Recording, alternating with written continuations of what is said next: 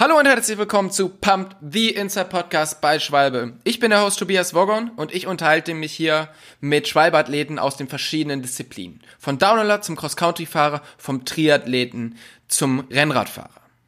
Heute unterhalte ich mich mit Manuel Fumic. Der gebürtige Schwabe ist seit Jahren der beste deutsche Cross-Country-Fahrer und aus, dem, aus der Weltcup-Spitze nicht mehr wegzudenken.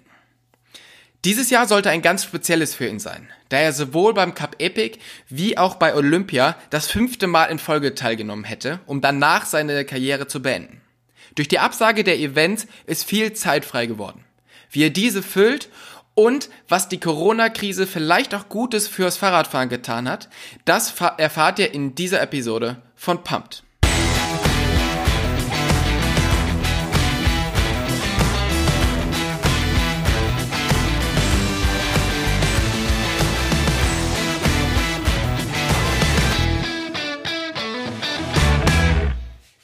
Hey Manni, wo bist du gerade und wie geht es dir im Moment?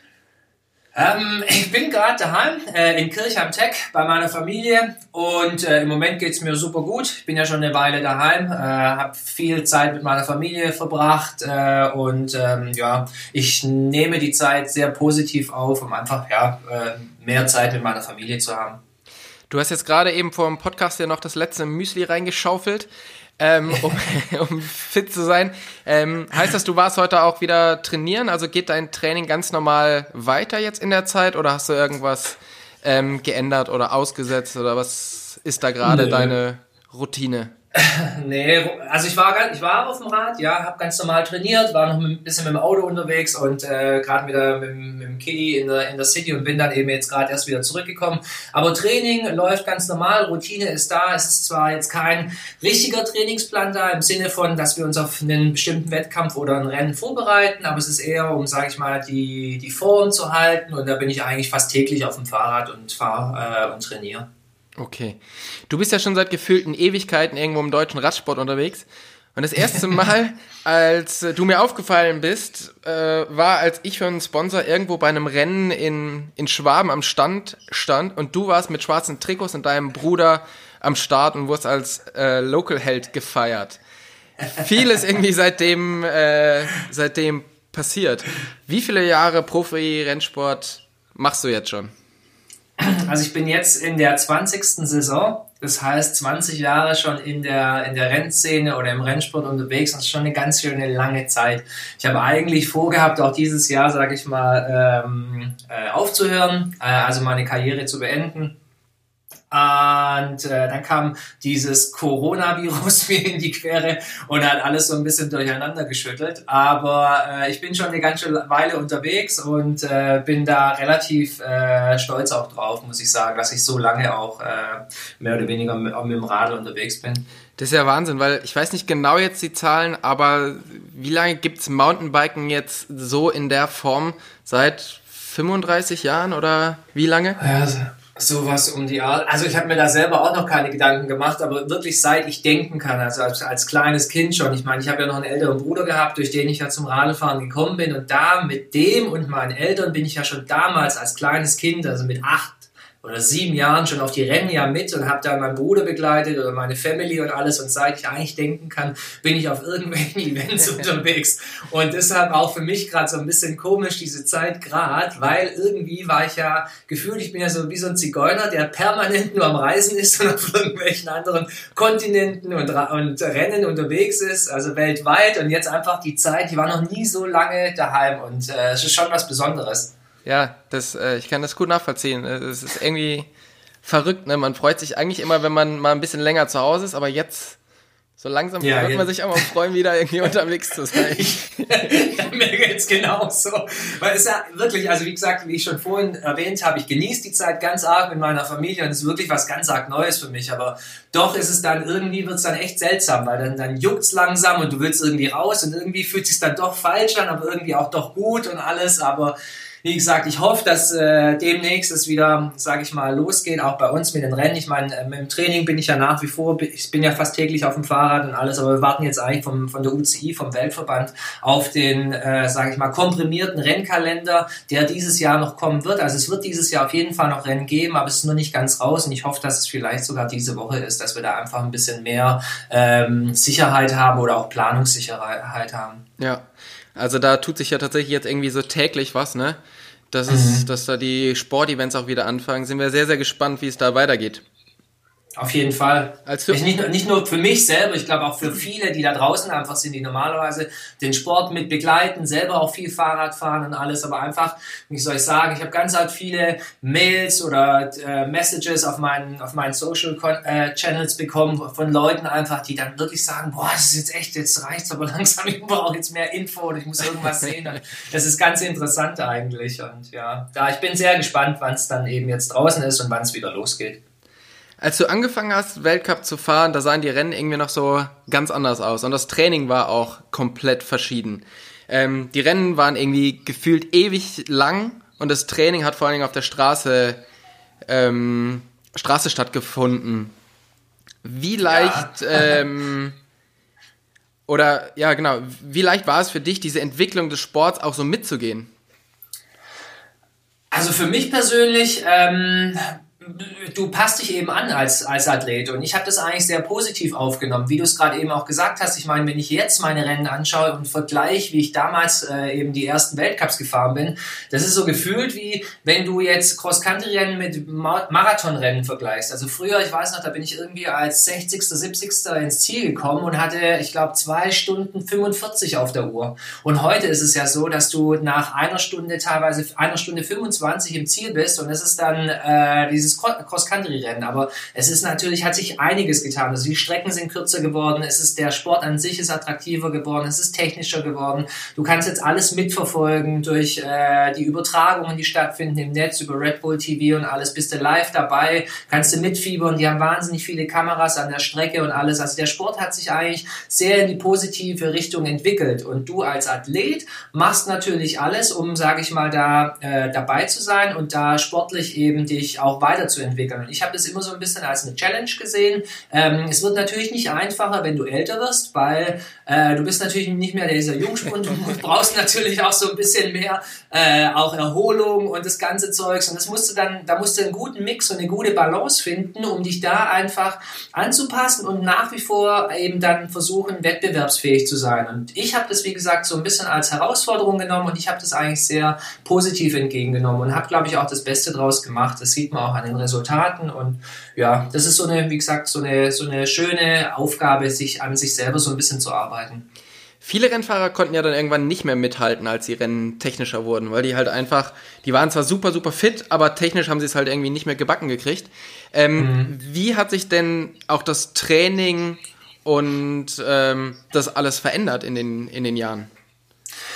Also ich würde mal, so, so, wie du es auch vorhin schon angesprochen hattest, das hat sich sehr viel, damals sehr viel auf der Straße äh, abgespielt. Also wir haben wahnsinnig viele Kilometer auf der Straße gesammelt, sind da sehr viel Basistraining gefahren und da hat sich, sag ich mal, das so spezifische Mountainbiken ist erst dann gekommen, wenn die Saison oder die Mountainbike-Saison gestartet ist, weil davor hast du wirklich alles auf dem Rennrad gemacht. Mittlerweile, wenn ich jetzt mein, mein momentanes Training anschaue, ich persönlich fahre ja gar kein Rennrad mehr, ich habe auch kein Rennrad mehr, muss ich sagen. Ich bin nur noch mit dem Mountainbike unterwegs, aber auch auf der Straße und alles, aber es ist sehr viel spezifischer geworden. Also wir machen sehr viel mehr eben äh, Mountainbike-mäßig im Gelände, also gerade um auch die Technik äh, zu verfeinern und alles und es hilft mir natürlich auch, wenn ich umso mehr Zeit ich auf dem Mountainbike verbringe, umso mehr habe ich natürlich auch das Gefühl, ja, was ich dann eben, wie ich mein Radl abstimme, wie ich äh, selber, wo ich mich verbessern kann und alles. Und ich glaube, das ist sehr, sehr detaillierter alles geworden und spezifischer äh, in, der, in, der, in den letzten Jahren. Und deshalb denke ich auch, ist das so eng auch mittlerweile geworden vorne im Rennsport. Äh, also gerade wenn du dir die Resultate anguckst und alles,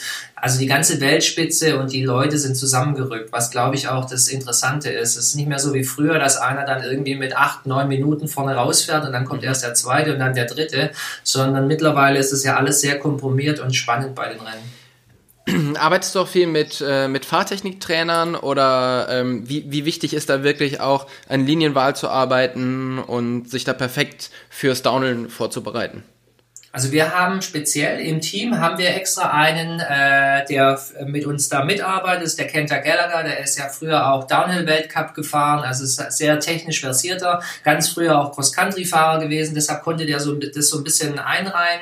Und wir haben den immer mit dabei, auch bei unseren Events, äh, also wenn wir zu den Weltcups gehen, aber schon im Vorfeld bei allen unseren Trainingslagern. Und da ist es natürlich äh, jemand, auf den wir gerne zurückgreifen, der mit uns da eben äh, versucht, das Bestmöglichste äh, aus uns rauszuholen und da äh, versuchen einfach so schnell wie möglich eben ähm, die Berge runterzufahren. Mhm. Und ihr habt ja auch jemanden im Team, der bei den Rennen so ein bisschen nach Linien von euch schaut, damit ihr möglichst viel Kraft und, äh, und Runden spart im Training, oder? Dass ihr ja, wir haben wie so ein, wie, wie sagt man dazu, äh, wie so ein, äh, so ein Guide, weißt du, der, Vorla äh, der vorfährt, mehr oder weniger, das ist auch der Kenter und noch, ach, natürlich noch viel mehr, also wir haben ja auch einen Performance Manager und alles, das ist ja relativ groß, unser Team. Und die, bevor wir überhaupt auf die Strecke gehen, haben wir da eben unsere Leute auf der Strecke. Und die schauen sich schon mal äh, im Vorfeld die Linien an und das ganze Zeugs und geben uns dann die Info weiter. Wir haben dann in unserem Truck, haben wir dann schon einen schönen Fernseher, einen großen äh, Flatscreen, wo dann teilweise Videos oder Bilder eben sind und wo wir dann schon im Vorfeld, bevor wir überhaupt die Strecke gesehen haben, eben über äh, die verschiedenen Abschnitte sprechen und dann schon, wenn wir das erste Mal draufgehen, schon teilweise wirklich schon eine, eine relativ gute Linie haben. Und dann in dieser, in diesen paar Tagen bis zum Rennen verfeinern wir natürlich diese Linien. Und äh, das ist schon ein großer Aufwand, der da betrieben wird, aber es lohnt sich. Und jede, jede Runde, die ihr ja eigentlich mehr fahren müsst, um die Strecke kennenzulernen, die kostet euch am Ende am Renntag Kraft. Und es geht ja schon darauf hin, dass ihr am, am Renntag möglichst mit ausgeruhten Beinen dasteht. Und dann kam mhm. irgendwann jemand mit der Idee ums Eck und hat gesagt, so, wir führen jetzt so einen Short-Track ein. das heißt, sich einfach am Freitag nochmal so richtig auspowern, um die, Pla ja. um die Startplatzierung in den, in den Reihen zu, zu sichern. Wie sehr spielt er das in die Karten oder wie sehr trifft dich das vielleicht auch?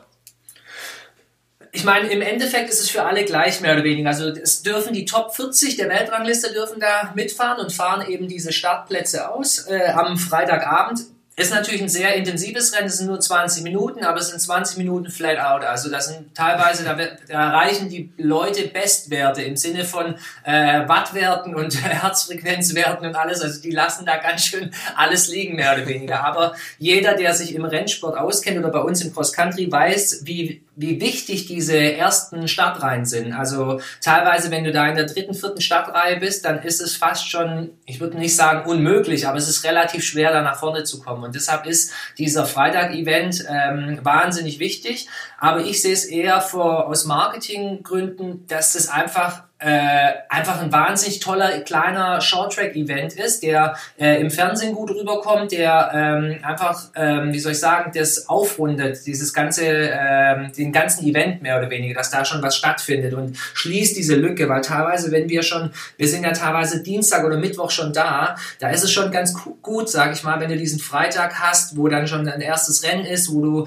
schon so ein bisschen antesten kannst und alles. Und äh, so das Feedback, das wir bekommen haben, auch von, von den Leuten außerhalb. Also die freuen sich immer drauf auf dieses, auf dieses, sage ich mal, Quali-Rennen zuerst. Es gibt schon so einen kleinen Vorgeschmack, was dann eben am Sonntag, äh, wie dann die Post abgehen wird. Ja. Du warst ja schon mal super progressiv mit der Entwicklung des Sports. Also zuerst habt ihr gezeigt, dass sich auch ein Cross-Country-Team äh, wie so Rockstars vermarkten kann mit eurem FBI-Team.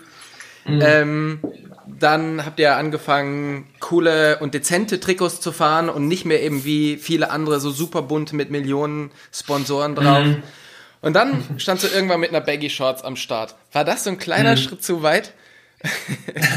ich würde nicht sagen zu weit, aber ich habe einfach, ähm, wie soll ich sagen, ich habe ähm, für mich persönlich, ich fand das Thema wahnsinnig interessant, also Klamotten generell, ähm, Apparel äh, in dem Sinn äh, zu sagen, ähm, ich fahre mit Baggy Shorts und das war für mich so ein, so ein Ding. Ich habe da angefragt, ob da mein Sponsor irgendein Problem hätte damit. Hatten die überhaupt nicht und die Resonanz und das Feedback, was wir danach hatten, war eigentlich äh, super gut und in, in dem Fall war es dann so, dass wir, glaube ich, äh, absolut viele von diesen Baggy Shorts auch verkauft haben und das hat so ein bisschen diese Lockerheit auch, glaube ich, in dieses, äh, in diesen, in diesen Rennsport auch so ein bisschen gebracht. Ja, wenn du da auf der einen Seite den den äh, neben mir den mit den Bib-Shorts und engen Renntrikots hattest und dann mich gesehen hast, weißt mit, mit Baggy-Shorts ein bisschen loserem Trikot und fährt da trotzdem auf dem, auf dem Weltcup-Podium. Äh, schade, dass ich keinen Weltcup gewonnen habe mit der Baggy Shorts. Ich meine, ich war, glaube ich, Zweiter, war das beste Resultat, dass jemals eine Baggy Shorts bei dem Weltcup eingefahren hat. Aber das war schon, das war schon eine coole Nummer. Aber wenn ich jetzt natürlich schaue, äh, wie eng das vorne eben zugeht, und dann schauen wir natürlich schon, dass wir ach, einfach um Sekunden da fahren und Sekunden rauszuholen. Und dann äh, habe ich mehr oder weniger diese Baggy Shots wieder an den Nagel hängen müssen. Aber es war eine wahnsinnig coole Zeit und äh, ich, hab, äh, ich bereue da überhaupt nichts. Ich würde es auch immer wieder äh, machen, muss ich ganz ehrlich sagen. Und wo hast du jetzt das Gefühl, büßt du die Sekunden ein? Durch den Luftwiderstand oder durch die Bewegungsfreiheit? Nee, eher so Luftwiderstand, würde ich sagen. Weil es ist dann doch, sage ich mal, ein bisschen breiter. Ich meine, das sind jetzt, ich weiß nicht, um was das müsste mal jemand ausrechnen oder so, aber im Endeffekt ist es wirklich, äh, es ist, äh, wenn du, wenn du wirklich alle, alle Sachen also maximieren möchtest, dann ist natürlich so eine Baggy Shorts ist jetzt vielleicht nicht äh, ideal dafür, weißt du? Und gerade von der Kühlung her und von allem, weil das sind alles solche Faktoren, die dann natürlich mit ins äh, mit reinrechnen musst und dann ist so eine Baggy Shorts vielleicht nicht ganz so äh, racinghaft. Aber nichtsdestotrotz und das finde ich ja auch cool. Äh, nicht jeder ist ja Racer und nicht jeder muss ja äh, um Sekunden fahren und alles. Und wenn ich dann sehe, wie viele dann wie gesagt mit ihren Baggy Shorts unterwegs sind, auch auf Cross-Country-Rädern, dann zeigt mir das schon, dass es, glaube ich, äh, hat, ähm, ist, eine, ist in die gute Richtung gegangen. Auf alle Fälle. Es gibt natürlich auch äh, Körper, die können Baggy Shorts tragen und äh, manche bei denen, oder nee, andersrum, es gibt Körper, die können eine Bib tragen und andere, das ist eine, eine Baggy ganz gut aufgehoben, auf alle Fälle. ja, auf jeden Fall.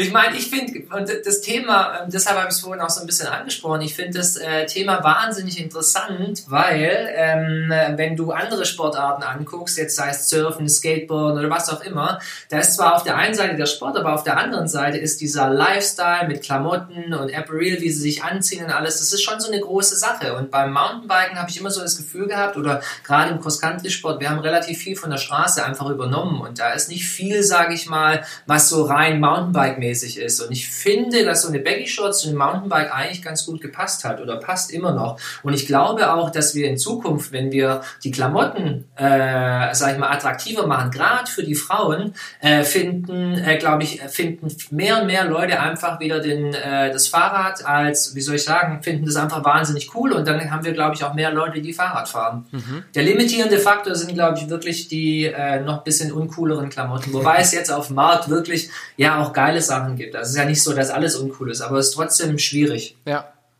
das stimmt. Ja. Äh, du hast schon gesagt, ihr testet wirklich an tausend Sachen rum. Du lässt halt die Baggy Shorts weg äh, wegen Windwiderstand. Und es hat jetzt auch relativ lange gedauert, bis diese Dropper Post, also eine Sattelstütze, die auf Knopfdruck hoch und runter geht, in den Rennsport mhm. gekommen mhm. ist, also in den Cross-Country-Rennsport. Ähm, mhm. Das hat jetzt sehr, sehr vielen Leuten geholfen bei den technischen Strecken. Bei dir habe ich aber gesehen, dass du darauf meistens verzichtest. Brauchst mhm. du die nicht oder ist dir das dann zu schwer oder was ist da der, der Grund, dass du sie nicht fährst?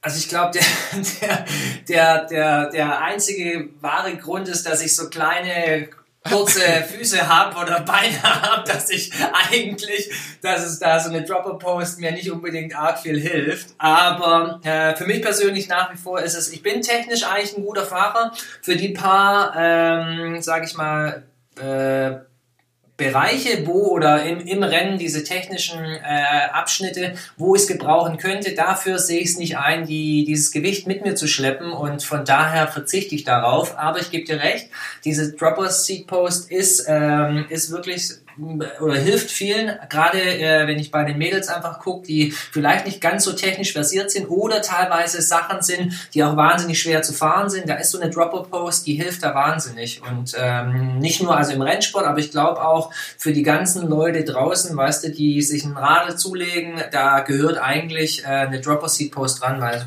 fahren einfach viel sicherer damit und äh, können dann, sag ich mal, technischere ähm, Strecken oder Abschnitte einfach äh, ja, besser und schneller und sicherer äh, fahren. Ja, ja, ich finde auch, eine Dropper-Post ist eine, eine super Sache, damit du halt einfach sicherer unterwegs bist und das gehört irgendwie wirklich fast an jedes Rad rein und genauso finde ich es mit, äh, mit Flat Pedals, weil das, mhm. glaube ich, auch so ein Riesenthema ist, ähm, dass ja viele Leute einfach auf Clickies fahren, die dadurch nur unsicher werden.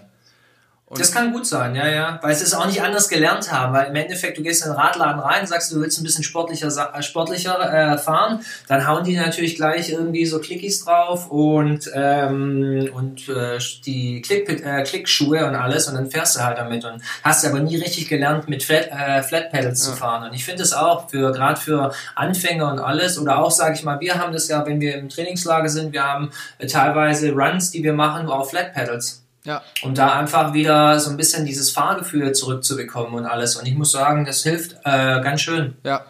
Ähm, ist wahrscheinlich uns äh, allen schon mal passiert, dass wir dann schön vor der roten Ampel gelegen haben, äh, weil wir nicht mehr ausklicken konnten.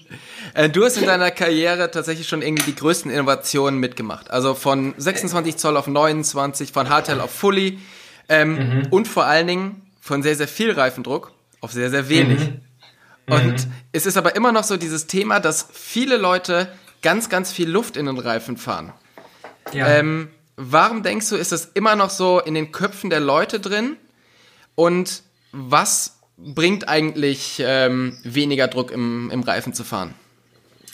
Also ich persönlich denke, dass es noch von, von sehr, sehr früh einfach kommt oder von früher einfach was, wo die Leute viel mit dem Rennrad unterwegs waren und dann hieß es einfach, hey, umso wenn du schneller sein möchtest auf der Straße, dann musst du halt, weiß nicht, 10 Bar rein in die, in diese dünne Reifen reinmachen und dann rollt es halt wie Sau.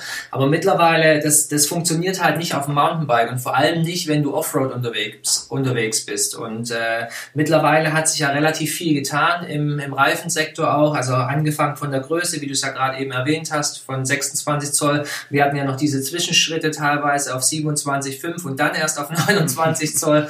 Aber mittlerweile, wenn du dir das eben anschaust, ich glaube, dass da vieles einfach noch so ein, so ein Altwissen ist, was, was meistens von der Straße oder vom Rennrad einfach kommt und was, was nicht so funktioniert im Offroad-Bereich. Und wenn ich jetzt schaue einfach, und ich gebe dir da komplett recht, wenn ich es teilweise sehe, irgendwelche ja, äh, nicht jetzt bei uns im Rennsport, aber gerade irgendwelche Leute, die halt draußen im, im Gelände unterwegs sind und die dich dann auch fragen, oh, ich habe da irgendwie Probleme in der Kurve und was weiß ich was und dann gehe ich hin und, und mache diesen, weißt du, diesen Daumentest, wo ich dann eben drauf drücke, dann breche ich mir fast den Daumen, weißt du, weil da, da gibt halt überhaupt nichts nach.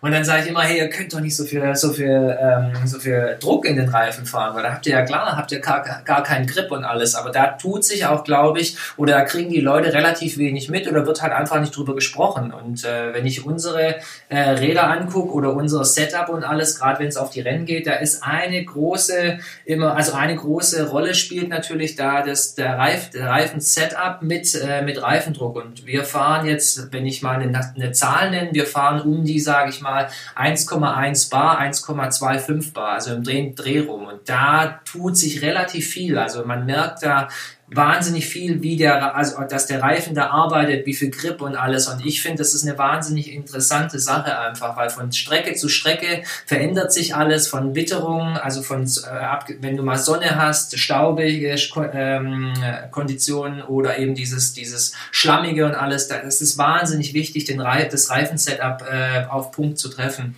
Und für viele Leute ist ja immer noch so, ja, aber umso mehr Luft ich im Reifen habe, umso schneller bin ich ja auch. Das stimmt so nicht. Und warum? Das stimmt nicht. Also warum denkst du, stimmt nicht?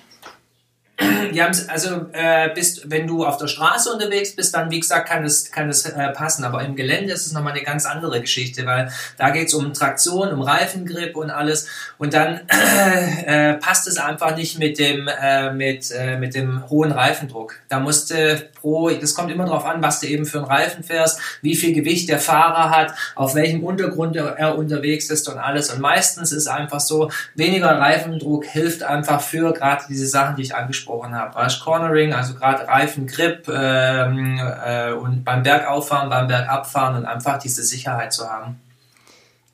Ähm, welches Setup an Reifen fährst du so, also normalerweise? Da bin ich sehr speziell, glaube ich, weil ich bin fast das ganze Jahr über mit einem mit einem Semi-Slick unterwegs, also mit dem Thunderbird. Den ist, glaube ich, früher nie jemand gefahren, großartig. Und irgendwie, ich glaube auch bei Schwalbe, da haben die gedacht, ah, wie, wo war's, warum denn hier? Aber wir haben relativ viel getestet mit dem Reifen und der ist wahnsinnig gut, der Reifen. Gerade auch, wenn du weniger Reifen, Reifendruck eben fährst, schmiegt sich der an wie so eine, wie so eine Schlange über diese ganzen Steine und Wurzeln und alles und hast du wahnsinnig Grip auf der einen Seite, aber auch wahnsinnige Traktion auf der anderen Seite. Und ich, das ist so mein favorisierter Reifen eigentlich, den ich fast das ganze Jahr fahre. Dieses Jahr sollte ein ganz spezielles Jahr für dich werden. Also du wärst eigentlich das fünfte Mal bei Olympia angetreten und mhm. beim Cup Epic stand ein ganz klares Ziel vor den Augen. Nachdem ihr, glaube ich, Dritter und Zweiter geworden seid, war dieses Jahr ganz klar der, das oberste Treppchen das Ziel. Ähm, danach sollte irgendwie Schluss sein mit deiner Profikarriere. Wie hart mhm. trifft es dich, dass diese Rennen jetzt abgesagt äh, worden sind?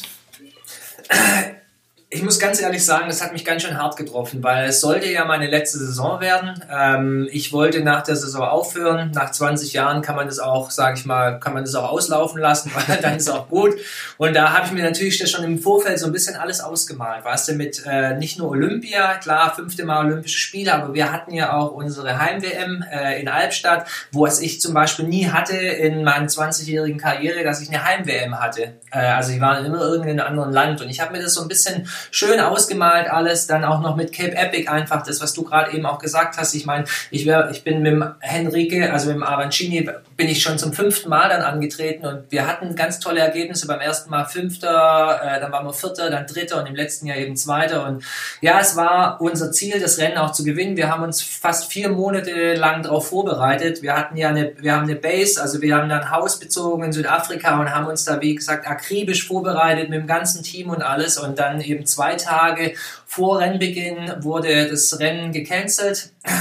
Äh, ja, ich meine, das war mehr oder weniger abzusehen. Wir wussten nur nicht, wie sich das in Afrika dann eben entwickelt. Äh, Europa hat ja zu der Zeit schon angefangen, sage ich mal, irgendwelche Großevents zu canceln und wir haben einfach nur gehofft, dass wir vielleicht eben dieses Epic noch bestreiten können, aber in dem Fall wurde es auch gecancelt und das war so eine bittere Pille, muss ich ganz ehrlich sagen, weil wenn du dich ewig lang auf einen oder auf die Saison auch vorbereitest mit großen Zielen und alles und auf einmal kommt jemand und haut dir irgendwie oder zieht dir die Füße vom Boden weg und du stehst erstmal da, du weißt ja nicht. Also es wurde dann mehr oder weniger alles gecancelt und es war relativ schwer für mich, sage ich mal, da ähm, in dem, im, im ersten Moment äh, positiv zu, zu bleiben. Also war ich vom, vom Mentalen ja. einfach her, weil, wie gesagt, das hat mir echt die, die Füße weggezogen. Ihr habt ein Video vom Cup Epic veröffentlicht, ähm, was quasi mit der Absage des Rennens endet. Und nur vom Ansehen bekommt man schon so das Gefühl, dass es eben wirklich sehr, sehr hart für euch war. Erzähl mal kurz, was dir so durch den Kopf ging, als ihr diese, ich glaube, es gab sogar nur eine Textnachricht oder so, die ihr aufs Handy bekommen habt, dass es mhm. abgesagt wurde. Oder? Was ist da in dir passiert?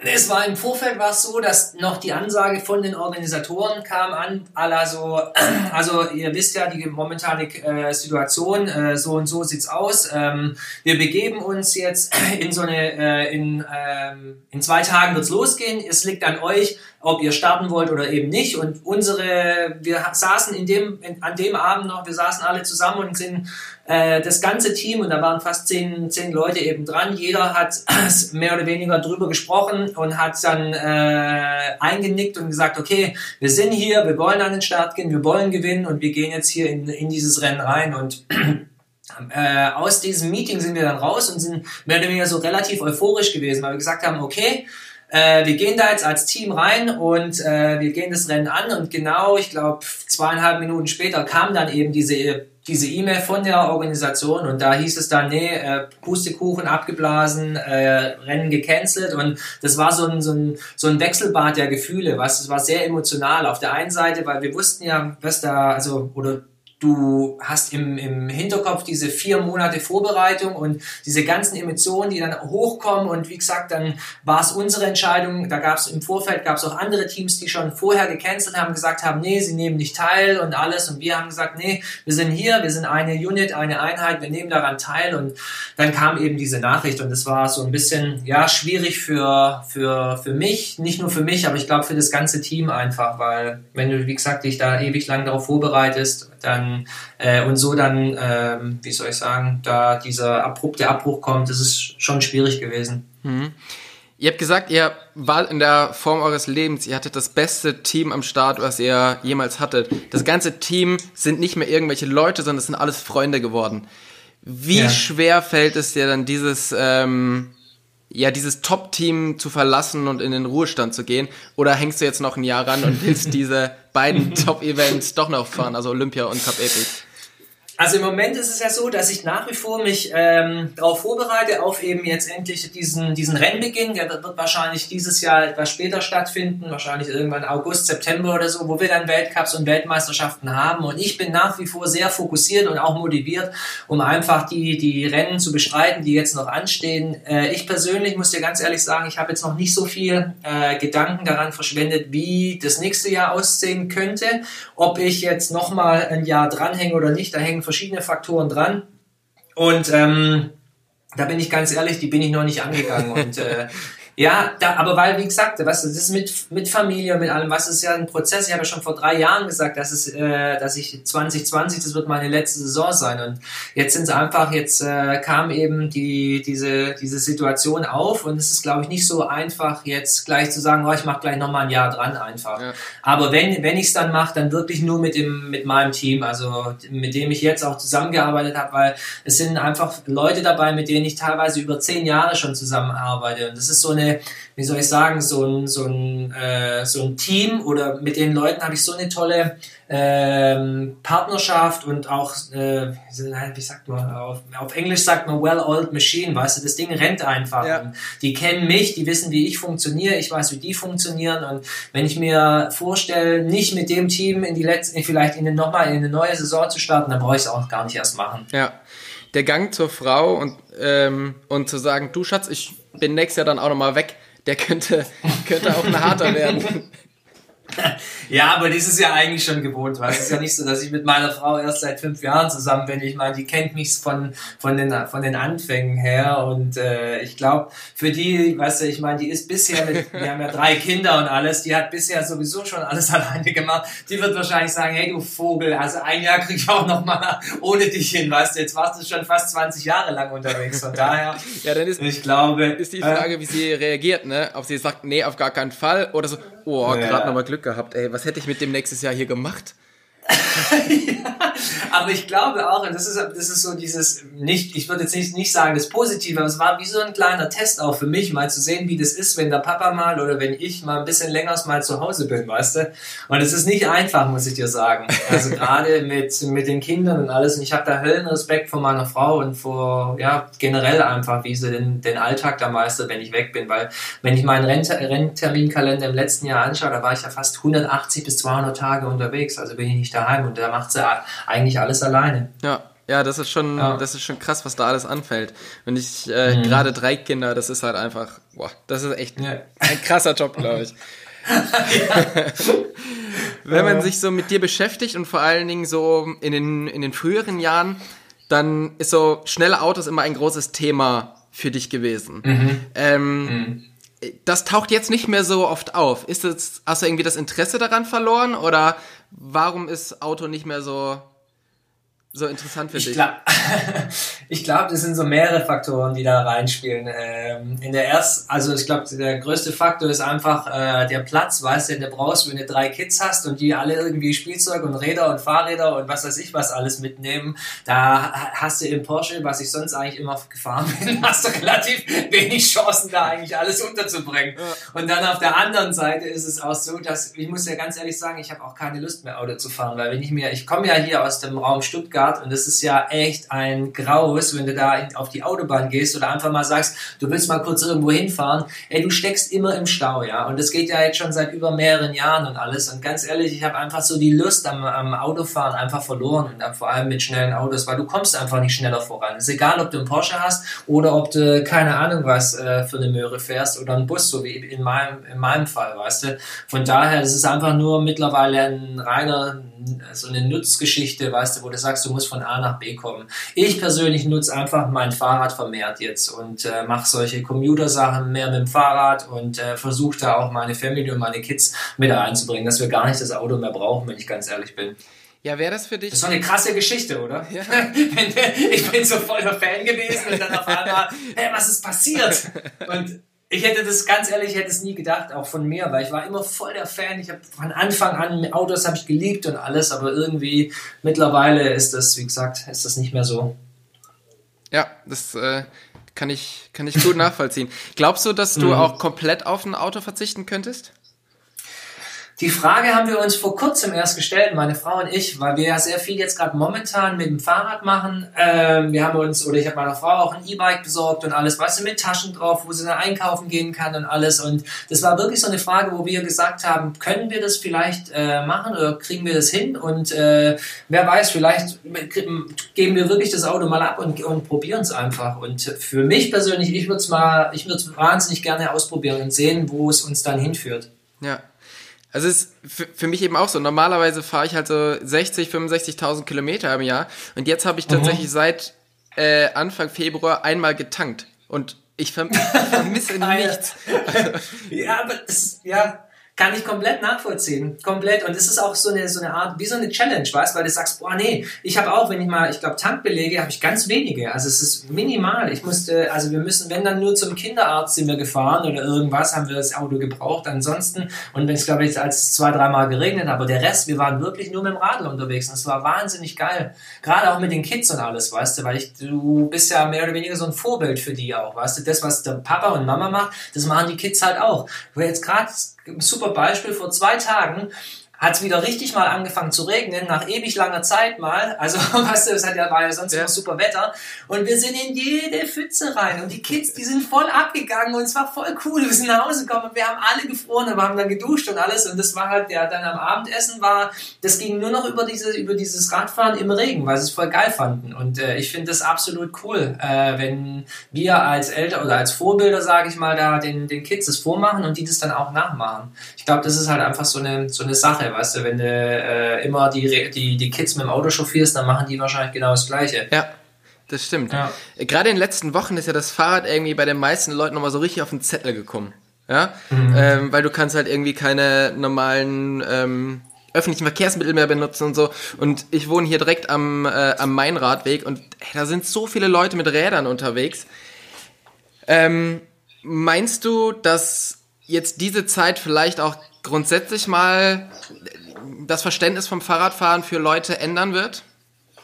Ich hoffe es, aber ich bin, also bei mir ist es genau das Gleiche hier äh, im Umkreis. Sobald ich aufs Radl gehe, bin ich jedes, jedes Mal oder jeden Tag aufs Neue bin ich überrascht, wie viele dann doch jetzt eben ihr Fahrrad rausgeholt haben. Ob das jetzt dieser alter Göppel ist oder jetzt ein nagelneues E-Bike, das die Leute zugelegt haben und alles. Aber ich glaube einfach, dass diese Situation, die wir jetzt einfach hatten, wo Leute dann einfach wirklich bewusst geworden ist oder was sie oder wie sie sich fortbewegen wollen. Und ich glaube einfach, dass das Fahrrad, und das hoffe ich, ähm, dass das jetzt nochmal so, ein, so einen Schub bekommen hat und ähm, die Leute dann wirklich so mal sehen, dass es dass es doch ein tolles Fortbewegungsmittel ist auf der einen Seite. Kommen sie von A nach B relativ schnell oder ein bisschen langsamer als vielleicht mit öffentlichen oder mit dem Fahrrad äh, oder mit dem Auto, aber auf der anderen Seite halt einfach dieser Health-Aspekt, weißt, wo sie sagen, hey, sie tun was für sich selber auch und alles. Und ich hoffe natürlich, dass das äh, einen Schub macht. Ähm, jetzt so diese Stimmen, die ich höre aus der Radindustrie, durchweg ist eigentlich positiv. Also alle haben äh, wahnsinnige große Zahlen, Verkaufszahlen und alles. Und